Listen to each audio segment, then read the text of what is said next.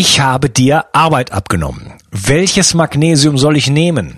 Welche Chlorella ist nicht schadstoffbelastet? Wo bekomme ich die besten Heilpilze her? Was kann mir helfen, mich besser zu konzentrieren oder was funktioniert wirklich? Ich möchte dir helfen, indem ich für dich die Spreu vom Weizen getrennt habe. Auf bio360.de slash meine Empfehlungen findest du Produkte, die ich selber getestet habe und die ich wirklich empfehlen kann, aufgrund ihrer Qualität und Effektivität. Zu vielen Produkten findest du dort auch Gutscheincodes, die es dir ermöglichen, ein bisschen Geld zu sparen. Und dabei hilfst du mir auch noch, weil ich von jedem Einkauf, den du über einen dieser Links machst, ein paar Prozent mitverdiene und so ist uns beiden geholfen. Schau also immer mal wieder rein und nutze die Links auf meiner Seite. Ich halte die Seite für dich aktuell und liefere dir Klarheit und Einfachheit im Bereich Nahrungsergänzungsmittel, Entgiftung, Fokus, Energie, Buchtipps und vieles, vieles mehr. Ich danke dir. Bio 360. Zurück ins Leben. Komm mit mir auf eine Reise. Eine Reise zu mehr Energie und fantastischer Gesundheit. Ich möchte dir das Wissen und den Mut vermitteln, den ich gebraucht hätte, als ich ganz unten war. Dabei will ich dir helfen, wieder richtig in deine Energie zu kommen. Zurück ins Leben. Osteoporose. Wir werden älter und unsere Knochen werden immer dünner, genau wie unser ganzer Körper immer weiter verfällt. Das ist der Lauf der Dinge. Und wer ganz viel Milch und Käse zu sich nimmt, der kann diesen Prozess vielleicht ein wenig verlangsamen. Das haben die Ärzte meiner Oma erzählt. Ob das wirklich so stimmt, erfährst du in der heutigen Episode. Und mein heutiger Gast arbeitet als Arzt in einer großen orthopädischen Unfallchirurgischen Abteilung und hat vor dem Medizinstudium als Physiotherapeut und Fitnesstrainer gearbeitet. Begrüße mit mir Dr. Arman Edalatpur. Hallo Arman. Ja, schönen guten Tag, Unkas. Danke für die Einladung schon mal. Danke, dass du gekommen bist. Und ähm, ja, ich freue mich, dass du heute hier bist und wir un unterhalten uns über das Thema Osteoporose und das hat schon vor unserer heutigen Episode Wellen geschlagen in der Bio 360 Community. Da hat es sehr, sehr viele Fragen gegeben. Das scheint ein Thema zu sein, was die Leute wirklich interessiert und deswegen bin ich umso glücklicher, dass wir uns dem Thema heute widmen. Aber bevor wir da einsteigen, vielleicht kannst du dich mal so ein bisschen äh, dem geneigten Hörer vorstellen. Genau, du hast schon so ein bisschen äh, was anklingen lassen. Ähm vor meinem Medizinstudium eben habe ich ein bisschen was anderes gemacht, auch im medizinischen Bereich, ähm, sowohl im Sportbereich als Fitnesstrainer im Fitnessstudio gearbeitet und eben auch eine Ausbildung gemacht zum Physiotherapeuten. Das heißt, ich habe mit dem Bewegungsapparat, mit Knochen, mit Muskeln, Bäne, Bändern und Sehnen schon sehr viel zu tun gehabt vorher. Und dann hat's oder war es naheliegend, dass man dann, wenn man Medizin studiert, dann vielleicht auch in Richtung Orthopädie, Unfallchirurgie dann gleitet. Und so kam es dann letztendlich auch dazu. Ähm, Schulmedizinisch äh, bin ich jetzt seit 2014 äh, in dieser großen Klinik in Karlsruhe tätig. Und jetzt so seit anderthalb Jahren mache ich aber eben nebenher, auch nebenberuflich, so ein bisschen mehr als nur Schulmedizin, also sprich ähm, naturheilkundlich einiges und äh, versuche mit alternativen Methoden auch ein bisschen was zu erreichen. Das klappt sehr gut, interessanterweise. Ja, wunderbar. Ähm, ja, gut. Vielleicht, bevor wir einsteigen, so richtig in das Thema, wenn du jetzt in einem Fahrstuhl fahren würdest vom zehnten in den ersten Stock und du müsstest jemand ähm, das Thema Osteoporose näher bringen, was es da darüber zu wissen gibt, du hast ja praktisch eine Minute Zeit, wie würdest du das machen? Okay, also ähm, du hast ja gesagt, dass es mehr oder weniger, je älter man wird, desto ähm, eher kommt es zu der Osteoporose. Vorab muss man schon mal sagen, es ist kein Schicksal. Man kann es steuern, man kann es ändern. Und Osteoporose ist im Grunde nichts anderes, als dass die Knochenqualität abnimmt. Und es wird quasi erstmal so beschrieben, dass es mit dem Alter immer mehr zunimmt, diese Osteoporose, dass es am Anfang vielleicht erst ein Knochenschwund ist und irgendwann ist das Ganze so porös, so qualitativ minderwertig, dass man dann eben schnell zu Brüchen kommt, ob es jetzt an der Wirbelsäule ist oder am Ober Oberschenkelknochen und so weiter. Und da gibt es viele Gründe erstmal. Ähm, die meisten glauben, man kann es nicht steuern oder nicht aufhalten. Es wäre hormonell nur bedingt und fertig. Und äh, die Konsequenz aus dieser Osteoporose ist eben sehr extrem. Man muss sich überlegen, wenn man einen Bruch hat, dann kann es im hohen Alter eben dazu kommen, dass man da gar nicht mehr auf die Beine kommt, dass man daran auch stirbt durch die OP, durch die Narkose und so weiter. Also es hat sehr weitreichende Konsequenzen. Mhm. Okay, vielen Dank. Ja, du hattest jetzt gerade schon mal so ein bisschen gesagt, was Osteoporose ist. Das wissen wahrscheinlich auch die meisten. Also es ist eine Art äh, Knochenschwund, wo die Knochenstruktur sich quasi innerlich äh, so ein bisschen auflöst, wenn ich das richtig vielleicht so sagen kann. Ähm, äh, an Substanz verliert. Äh, was ist denn so die herkömmliche Theorie zur Entstehung von der Osteoporose? Es gibt grundsätzlich eine primäre Osteoporose und eine sekundäre Osteoporose. Bei der primären geht man davon aus, dass es ungefähr sogar 90, 95 Prozent der Osteoporose betrifft und das heißt nichts anderes als idiopathisch. Das heißt, man weiß nicht, woher es kommt zum Beispiel, dass dann eher bei den jüngeren Personen, die dann vielleicht 50, 60 erst sind und schon eine weitreichende Osteoporose haben, dann ist es gerade bei Frauen so, dass man sagt, es ist halt postmenopausal. Das heißt, dass einfach aufgrund der hormonellen Umstellung äh, es zur Osteoporose kommt.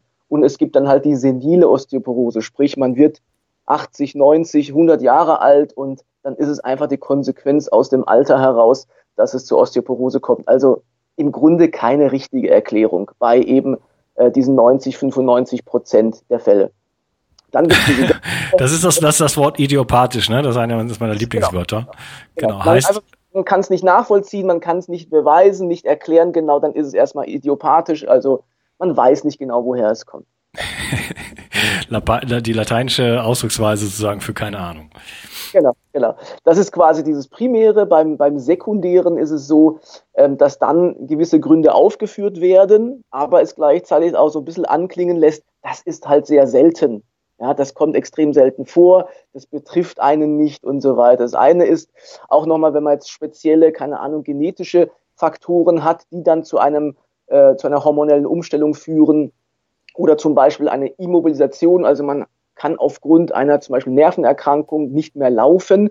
Dadurch hat, fehlt der Reiz für die Knochen und es kommt zur ähm, Osteoporose. Auch eine Malnutrition, also dass einfach Nährstoffe fehlen, ähm, wird mit aufgeführt, aber dann auch nie genauer erklärt, was für Nährstoffe sein könnten. Oder dass man keine Ahnung, zum Beispiel Morbus Crohn hat und einfach über den Darm weniger Nährstoffe aufnehmen kann. Vitamin D ist natürlich immer ein Thema.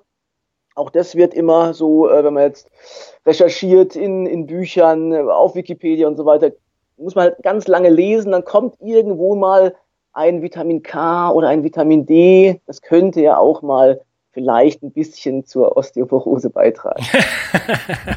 das ist dann das Sekundäre, genau.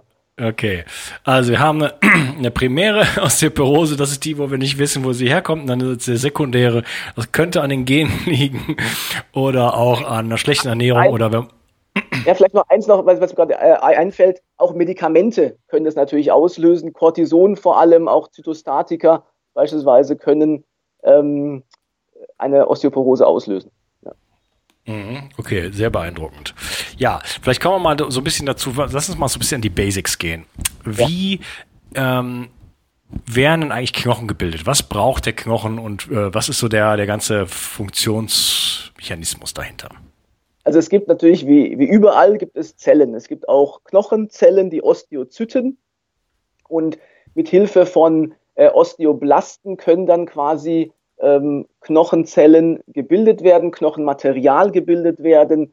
Ähm, dazu braucht es dann eben viele Mineralien, die dann wiederum Faktoren haben, die diese Mineralien zum Knochen führen, wie jetzt Vitamin D, wie jetzt zum Beispiel Vitamin K2 und so weiter. Aber letztendlich gibt es Zellen, die Knochen abbauen und es gibt Zellen, um es einfach zu sagen, die Knochen aufbauen. Die Knochen aufbauenden sind die Osteoblasten, die Knochen abbauenden sind die Osteoklasten. Und in der aktuellen ja, äh, gängigen Lehrmeinung oder Schulmedizin ist es halt so, dass die Osteoklasten quasi die Bösen sind und die Osteoblasten die Guten. Aber so einfach lässt sich das nicht differenzieren. Weiß, ob jetzt schon ins Detail gehen soll, warum, oder ob das später noch kommt. Doch, erzähl mal. Also genau. Also so, Osteoklasten bauen Knochen ab. Jetzt sagt man, okay, das klingt ja erstmal nicht gut. Äh, Knochen sollten ja nicht abgebaut werden, sondern sollen ja stark bleiben und aufgebaut werden. Aber man muss bedenken, dass Knochensubstanz, Knochenmaterial auch immer einem, einem Stoffwechsel unterliegt. Es ist so, dass wenn man jetzt läuft, rennt, springt, sonst was, entstehen immer kleine Läsionen. Ja? Ähm, Mikrorisse, Mikrofrakturen und so weiter. Und das heißt, das Skelett, die, der Knochen wird mit der Zeit immer anfälliger, hat immer mehr kleine Schäden und diese Schäden summieren sich und können dann mal zu einer richtigen Fraktur führen, wenn da jetzt eben kein Knochenstoffwechsel wäre. Das heißt, diese Mikrorisse, diese Mikrofrakturen müssen zunächst einmal abgebaut werden, damit neuer, stabiler, guter Knochen aufgebaut werden kann. Also sind auch die Osteoklasten sehr wohl gut und positiv für den Knochenstoffwechsel. Also wir brauchen auch die Osteoklasten, auch die müssen funktionieren, auch die müssen arbeiten. Sonst können die Osteoblasten dann diese Hohlräume, die dann durch das Abbauen der Osteoklasten entstehen, gar nicht wieder aufbauen. Ja, vielen Dank. Ja, dieses Schwarz-Weiß-Denken, was wir haben, so in der Biochemie, äh, da müssen wir uns ja definitiv von lösen. Also wenn ich irgendwas gelernt habe in 200 Episoden Bio 360, dann ist es, es gibt keine guten und keine bösen. Ja? Äh, wir brauchen definitiv ähm, immer eine Balance zwischen, zwischen also überall, wo ich hinschaue, geht's immer um eine Balance ob es das jetzt Omega-3 oder Omega-6 sind, äh, zum Beispiel. Es äh, ist also auch nicht so, dass Entzündungen immer schlecht sind oder ne, dass Stress schlecht ist. Es gibt immer ähm, für alles einen, einen guten Nutzen und das Ganze muss in der Balance sein. Und ähm, bei den Zellen brauchen wir natürlich auch Autophagie. Wir brauchen also sozusagen Programme, die dafür sorgen, dass die Zellen äh, einen programmierten Zelltod sterben oder äh, Aufräumprogramme, dass Proteine abgebaut werden und so und so weiter. Denn wir wollen uns ja ständig erneuern und das ist ja ein Teil von von dem Gesundbleibensprozess ähm, und des Heilungsprozesses. Da sind wir uns einig, Unkus. Ja, sehe ich genauso. ja, äh, okay, also wir haben diese Osteoblasten und wir haben die Osteoklasten. Du hattest jetzt äh, erwähnt, es gibt verschiedene ähm, Transporter und Mineralstoffe, die dafür ähm, noch benötigt sind. Vielleicht kannst du da mal so ein bisschen drauf eingehen. Genau, also ähm, ist ja so, wie ich schon angedeutet habe, dass gewisse Mineralien und dazu gehören nicht nur gehört nicht nur das Calcium dazu, sondern zum Beispiel auch Magnesium, zum Beispiel auch Kalium und auch viele Spurenelemente, ja, die dazugehören. Da kommen wir vielleicht später nochmal dazu, was da alles mit einer Rolle spielt. Und ähm, gerade das Calcium ähm, wird ja immer wieder erwähnt ist ein, ähm, ja, ein, ein Massenelement letztendlich, das im Knochen letztendlich auch gespeichert wird, genauso wie das Magnesium. Das muss da irgendwie hin befördert werden.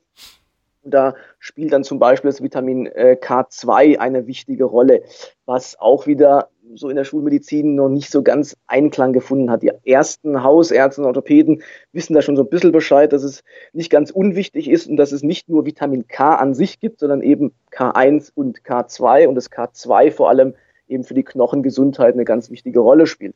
Ja, und da gibt's ja dann nochmal MK4 und MK7.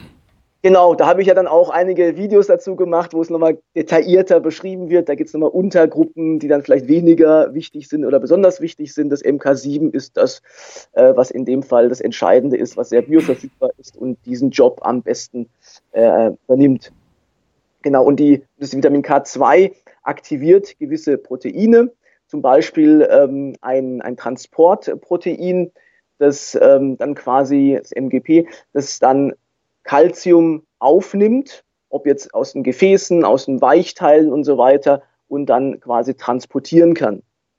Und dann gibt es das Osteokalzin, was dann ähm, am Ziel, also an den Knochen, dafür sorgt, dass das Calcium auch wirklich eingebaut wird. Also es hat quasi nicht nur den Effekt, dass Vitamin K2 die Knochen stärkt, sondern eben auch da, wo das Calcium gar nicht hingehört und zu Verkalkungen führen könnte, zu Verschlüssen, zu Weichteil, Verknöcherungen, Verkalkungen, dass dort das Ganze abgebaut wird.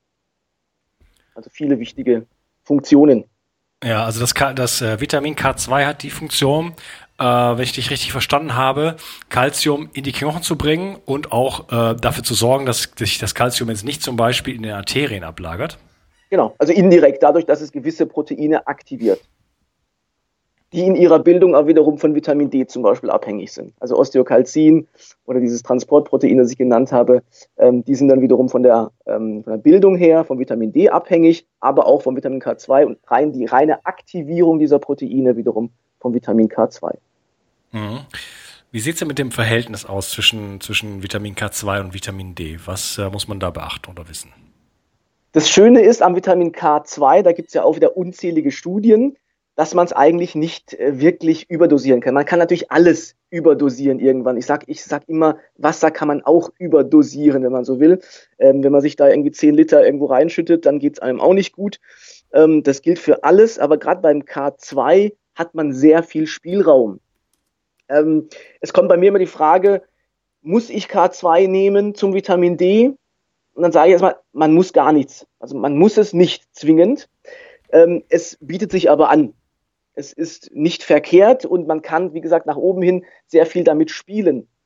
Die, ja, das, das Mindeste, was ich immer so empfehlen würde, sind 100 bis 200 Mikrogramm, weil da in den Studien, in der Literatur einfach gezeigt wurde, dass ab 90 Mikrogramm ein Effekt äh, zu finden ist. Dass dann quasi die Knochengesundheit besser wird, die Knochenqualität sich verbessert. Da gibt es vor allem in Japan sehr viele Untersuchungen. Und ähm, 200 Mikrogramm bei Leuten, die jetzt vielleicht schon etwas älter sind, etwas kräftiger sind und eben auch viel Vitamin D nutzen. Nach oben hin sage ich aber allen, wenn du jetzt ein paar Euro mehr investieren willst, ist es überhaupt nicht schlimm, sondern immer besser. Ich selbst nutze jetzt aktuell circa 1000 Mikrogramm, um einfach so ein bisschen zu gucken, ob ich weniger Zahnstein entwickle und auch ob die Zahngesundheit besser wird. Und auch da habe ich schon einen positiven Effekt bemerkt. Es gibt ein paar Kollegen, äh, ein paar Freunde, die äh, noch deutlich drüber sind mit zwei bis vier Milligramm täglich Vitamin K2, MK7 und äh, die berichten auch sehr Positives. Also da braucht man keine Angst vor haben. Gerade vom, vom K2 auf keinen Fall Angst haben. Okay, interessant. Ja, ich habe äh, der, ich weiß nicht, ob dir der Name Chris Masterjohn was sagt. Nein, sagt mir nichts. Okay, das ist ein Amerikaner, der ähm, ja wie so eine kleine Online-Akademie hat und der hat auch einen Podcast und ähm, ja der wird immer so gehandelt als richtig schlauer Fuchs. Äh, ist er auch. Und äh, der steigt mega tief ein in die Themen, auch biochemisch. Also äh, kann man schwer folgen, aber er hat ein riesen ähm, Werk dann auch sozusagen geschaffen zum, zum Thema Vitamin K2. Und das habe ich so verfolgt. Und da äh, habe ich so mitgenommen, dass so 200 Milligramm so der Sweet Spot auch seiner Meinung äh, irgendwo ist. 200 Mikrogramm oder Milligramm? Ähm, Mikrogramm. Mikrogramm, genau, ja. Das, das ist, so, ja, gesagt, dass das Empfohlene meistens empfohlen wird, aber wie gesagt, nach oben hin braucht man keine Angst haben, man kann ruhig steigern und es passiert nichts Negatives, sondern wenn, dann eher was Positives. Ja. Mhm. Okay, also wo wir jetzt schon bei, bei K2 sind und sagen, okay, das ist ein wichtiges Element der ganzen äh, Gleichung, das hat man meiner Oma ja nicht erzählt. Ähm, wo kann ich denn jetzt K2 bekommen? Also mal abseits, abseits von, äh, von Substitution, von äh, Supplementen. Und die kannst du natürlich auch ansprechen, aber wie sieht es mit der Nahrung aus? Genau, also ähm, es gibt ein paar Lebensmittel, wo es drin ist. Ähm, grundsätzlich ist es so, dass das K1 erstmal, vielleicht fangen wir so an, das K1 kann zu einem gewissen Teil auch in K2 umgewandelt werden. Ja, äh, K1 ist ja so, ein, so eine Sache, das ist, das haben wir zum Beispiel in K wie Kale, sagen die Engländer immer, äh, also in Grünkohl zum Beispiel. Ja, genau, ähm, genau. Wie sieht's denn mit der Umwandlungsrate aus? Ist das so wie ALA zu EPA? Nee, also äh, es, es ist noch nicht ganz definitiv gesichert. Es gibt so ein paar, die sagen, sie vermuten dies und jenes, ein paar Studien, die sagen, da wahrscheinlich ist es in dem Bereich.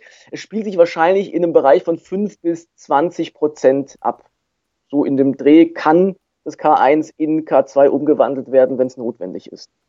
Das heißt, es ist schon mal nicht verkehrt, wenn man auch in gewisser Weise K1 zu sich nimmt, also in Form von Grünzeugs, ähm, aber das wird nicht reichen. Dann ist es so, dass ähm, ja, also ich da kurz, darf ich da mal kurz rein, ja, reingrätschen? Ja, ähm, bei dem, bei, bei, ich habe ich hab, ich hab Schien, Schienbeinschoner an, kann nichts okay, passieren. Okay, also bei bei der äh, bei der Umwandlung von ALA ja also eine, eine Omega-3-Fettsäure in zum Beispiel DHA, äh, sagt man, dass die, die ganz mies ist. Jetzt ist es aber so, dass man selten bei Veganern einen Omega-3-Mangel findet. Und deswegen gibt es andere Theorien, die sagen, ja, in dem Moment, wo ich das sozusagen nicht mehr von außen äh, zuführe, stellt sich der Körper um und die Umwandlung wird wesentlich besser. Na, wie so oft gibt es ja da in diesem Gesundheitsbereich so diverse Theorien und Meinungen von sehr hochkarätigen Menschen, die sich dann widersprechen. Äh, könnte sowas auch eventuell möglich sein, bei der Umwandlung von K1 in K2. Und äh, nächste Frage, die damit zusammenhängt, sieht man denn bei Veganern zum Beispiel, äh, dass die mehr Osteoporose bekommen?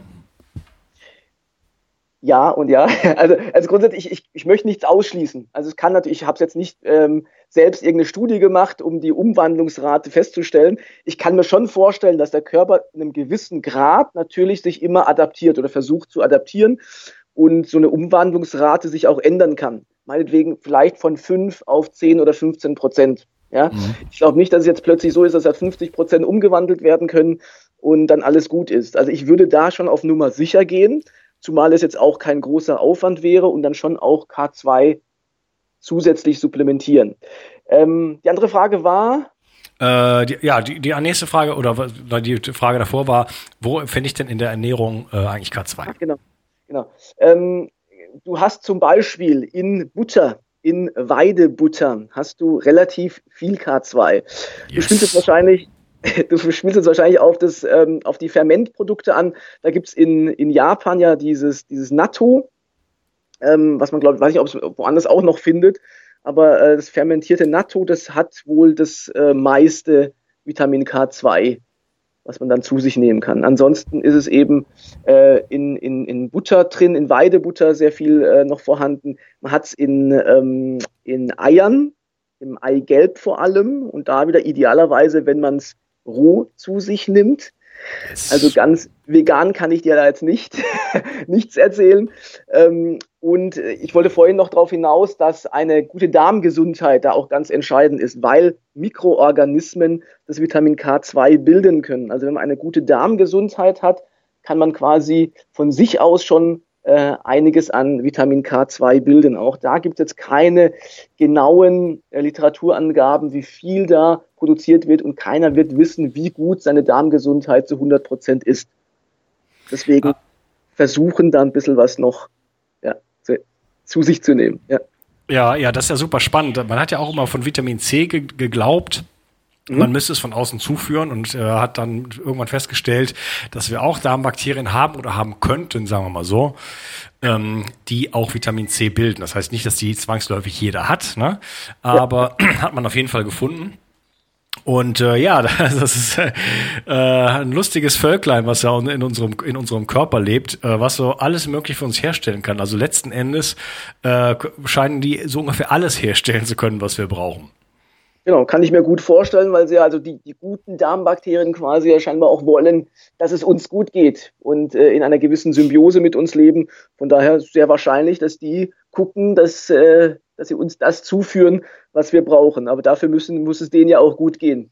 Ja, das heißt, wir müssten eigentlich gar nicht so vielleicht so sehr ähm, darauf achten, dass wir die Nährstoffe bekommen, die wir brauchen, sondern dass äh, die Jungs die Nährstoffe bekommen, die sie brauchen. Stichwort zum Beispiel äh, wasserlösliche äh, Ballaststoffe und solche, solche Sachen, die von genau. unseren Darmbakterien dann verstoffwechselt werden können. Perfekt, genau. Nochmal vielleicht zurück, du hast ja kurz gefragt gehabt, ob Veganer irgendwie eine schlechtere äh, Knochengesundheit haben. Mhm. Ähm, Jetzt werden mich wahrscheinlich einige deiner Zuhörer dann vielleicht ganz doof finden. Ähm, es gibt in der Tat, ich habe jetzt gerade auch ein Buch gelesen, wo dann ganz viele Studien aufgeführt sind. Es gibt Untersuchungen, die genau das so ein bisschen untersucht haben, ob die Knochengesundheit irgendwie einen Einfluss hat äh, oder die, die Ernährung äh, in gewisser Weise einen Einfluss hat. Tierische Produkte in hochwertiger Form sind wohl laut den aktuellen Studien, die es bisher gibt, ähm, schon wertvoll. Ähm, das heißt, wenn man jetzt rein vegan lebt, hat man gewisse Schwächen, was jetzt die Knochengesundheit angeht. Heißt nicht, dass man jetzt im Vergleich zu dem Normalo, der sich jetzt irgendwie jeden Tag, äh, keine Ahnung, Hackfleisch vom Aldi reinpfeffert, ähm, da Nachteile hat, sondern es geht jetzt rein um zum Beispiel hochwertige Produkte von jetzt äh, guten Eiern, äh, Weidekühen, Butter von äh, eben Weidetieren und so weiter. Da ist es so, dass da wirklich viele äh, wertvolle Nährstoffe drin sind, die man jetzt in veganer Form nicht äh, zuführen kann. Ja, vielleicht liegt das aber auch äh, an dem, was so oftmals pra praktiziert wird als vegane Ernährung. Also ich sag mal, äh, Tofu-Burger und äh, Pizza mit Cashewkernen drauf äh, als Käse und und solche Geschichten. Ne? Äh, Seitan, Schnitzel und äh, Sojajoghurt und so weiter. Ja, also wenn ich genau. ja, wenn, also wenn ich mich jetzt sehr sehr sehr gemüselastig, was ich jetzt zum Beispiel sowieso praktiziere, ich bin kein Veganer, ich war mal Veganer, aber ich bin es nicht mehr. Ähm, wenn ich mich jetzt also sehr gemüse halt äh, äh, lastig ernähren würde und sozusagen damit mein Mikrobiom ähm, gut ernähre, könnte es ja sein, dass ich dann viel, also vielleicht genauso gut dastehen würde wie ein Normalesser. Frage ich jetzt einfach mal so. Eben, kann gut sein. Also diese, diese gewissen Studien, die ich jetzt meinte, da war es wirklich so, dass man direkt geguckt hat, ob tierisches Protein zum Beispiel einen anderen Einfluss hat als ähm, pflanzliches Protein. Und das war wohl der Fall. Wie gesagt, es, es ist mhm. jetzt erstmal, was, was die Knochengesundheit angeht, ist es schon gut, wenn man ähm, sehr viel Rohkost auch mit einbindet, weil eben durch das starke Erhitzen vieles wiederum verloren geht. Und auch viel, viel Gemüse. Ja, Obst ist auch nicht ganz verkehrt, ein bisschen was, aber viel Gemüse wird immer wieder in den Studien gezeigt, dass das einen sehr positiven Einfluss hat, weil da gewisse eben Nährstoffe drin sind, die dann auch auf die Knochengesundheit einen Einfluss haben. Ja. Ja, okay. Gut. Aber wollen trotzdem festhalten, äh, ich, weil ich bin hier sonst immer der Avocat, der sagt auf jeden Fall immer Weidebutter und äh, Weidefleisch ja. und freilaufend ja. und so weiter. Ja, äh, da stecken die Nährstoffe auf jeden Fall drin. Also zumindest und Eigelb. Äh, also ich zum Beispiel habe die Praxis, ähm, dass ich zum Beispiel das, mir mehrere Eigelb natürlich von den besten Hühnern, die ich so finden kann. Ähm, Perfekt ähm, sozusagen zum Beispiel auf mein Gemüse oder in meine Suppe mache, das ist, das ist mhm. dann pra praktisch roh und so weiter. Kann man sich ins Smoothie machen. Äh, aus Weidebutter mache ich äh, rohe Schokolade und so weiter. Also da stecken auf jeden Fall schon Sachen drin, weil wir brauchen ja auch eine Quelle. Also Natto, wer isst schon Natto? Also das ist ja irgendwas Ex Exotisches. Also wir haben ja irgendwie die letzten paar hunderttausend Jahre auch ohne Natto gelebt. Hier im, äh, in, in, in Europa. Also da, da ähm, denke ich, kommen wir mit diesen Sachen dann schon aus. Schmeckt wohl auch nicht ganz so toll, habe ich mir sagen lassen, aber ich habe es selbst noch nicht probiert. Ich habe es auch noch nicht probiert. Ich habe schon viel probiert, aber das habe ich noch nicht probiert. ja, okay, wunderbar. Aber ich glaube, das ist ein guter Moment, um die Episode zu unterteilen. Äh, ich ja. würde mich äh, danach gerne mit dir im nächsten Teil unterhalten über Calcium und Milchprodukte und ähm, dann werden wir über die Rolle von Sport und Krafttraining reden und dann haben wir noch Community-Fragen und so weiter und so fort. Ich danke dir erstmal, dass du heute dabei warst und wünsche dir noch danke einen dir. schönen Tag. Mach's gut. Vielen Ciao. Dank. Bis zum nächsten Mal. Tschüss. Wenn dir mein Podcast gefällt und du mich unterstützen möchtest, dann hast du jetzt die Möglichkeit, für deine Einkäufe einen speziellen Amazon-Link zu benutzen, der mir zugutekommt. Dich kostet es zwei Mausklicks, Amazon verdient ein bisschen weniger und ich bekomme vier Prozent von deinen Einkäufen. Gehe dazu auf bio360.de slash ich helfe dem Projekt und dort findest du einen Amazon-Link und den kannst du dir in deine Lesezeichen ziehen, sodass du mich bei all deinen Einkäufen bei Amazon ein wenig unterstützt. Wie gesagt, das ist mit ein paar Mausklicks getan, kostet dich keinen Cent und mir tust du damit einen riesengroßen Gefallen. Ich danke dir und wünsche dir einen wunderschönen Tag. Ciao, dein Unkas. Bio 360. Zurück ins Leben. Komm mit mir auf eine Reise. Eine Reise zu mehr Energie und fantastischer Gesundheit. Ich möchte dir das Wissen und den Mut vermitteln, den ich gebraucht hätte, als ich ganz unten war. Dabei will ich dir helfen, wieder richtig in deine Energie zu kommen. Zurück ins Leben.